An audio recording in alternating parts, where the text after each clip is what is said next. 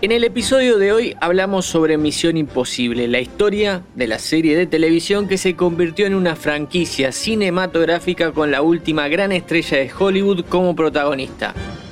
Este podcast se autodestruirá en 5 minutos. Fila 10.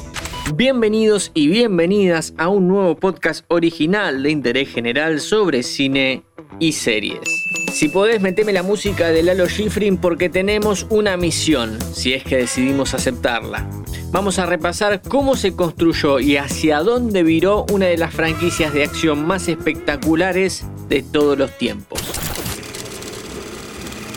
Para 1996 el actor Tom Cruise ya estaba recontra consagrado en Hollywood con películas como Top Gun, El color del dinero, Cocktail, Rayman, Nacido el 4 de julio, Días de Trueno, Entrevista con el vampiro y un montón más.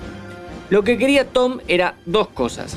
Mantener el estatus de estrella de acción y hacer películas propias con la productora que había armado junto a Paula Wagner bajo contrato con Paramount.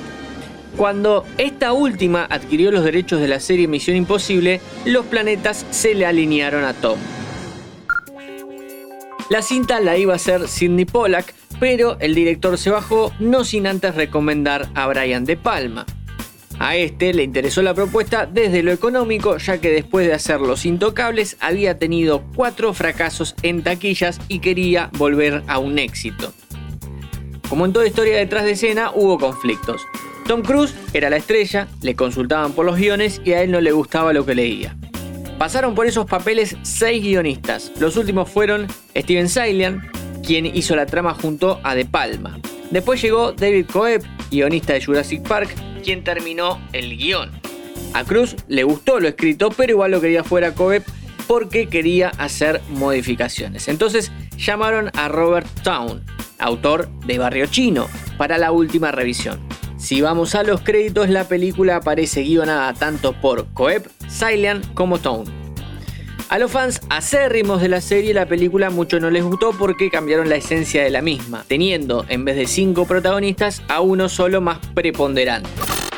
Al público general le pasó todo lo contrario. La gente acudió masivamente a los cines y la película recaudó 430 millones de dólares, cosa que puso muy contento a De Palma, que buscaba justamente eso.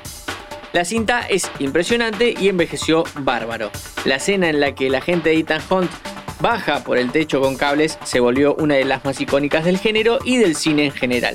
Con este éxito llegó lo irrefrenable, secuelas. Para Misión Imposible 2 lo llamaron al director John Woo, casi confirmando los rumores de que De Palma y Cruz no se habían llevado bien en el rodaje de la primera. La segunda es la más distinta a las demás, pero también es el punto de inflexión en la carrera de la megaestrella de Hollywood.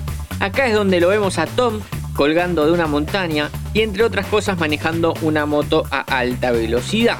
Nada tan osado en relación a lo que va a venir después, pero es un quiebre. El tipo no usaba dobles, iba a hacer las escenas de riesgo y a partir de acá va a ir creciendo el peligro. Para la tercera, el director fue J.J. Abrams, al protagonista le dan una esposa y un archienemigo espectacular encarnado por Philip Seymour Hoffman. El problema detrás de escena esta vez fue que la película no fue muy bien recibida por el público, ya que la imagen de Cruz había caído mucho por sus declaraciones en contra de los antidepresivos, la salud mental y por su vínculo con la cienciología. No entremos acá porque queda poco tiempo. Con todos estos problemas en puerta, Cruz acepta bajarse el sueldo con tal de seguir siendo Ethan Hunt. Y para atraer el público a las salas, no solo siguió haciendo sus escenas de riesgo, sino que además las hizo más grandes.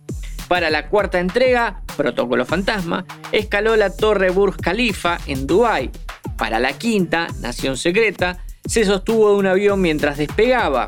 En la sexta, repercusión, hay una persecución real en helicópteros que es una locura y maravilla en partes iguales. Para la séptima, Sentencia Mortal parte 1 de 2023, tenemos un salto en moto desde un acantilado que se combina con una maniobra de paracaidismo peligrosísima. Más allá de las acrobacias que ya alcanzan para ir al cine, Misión Imposible se volvió una de las mejores franquicias de acción de este siglo y con Christopher McQuire como director de las últimas tres, alcanzó picos máximos de épica y suspenso en partes iguales. Mi nombre es Matías Danedi y te espero para un próximo episodio. ¿Querés auspiciar en Interés General Podcast? Escribinos a contacto arroba interésgeneral.com.ar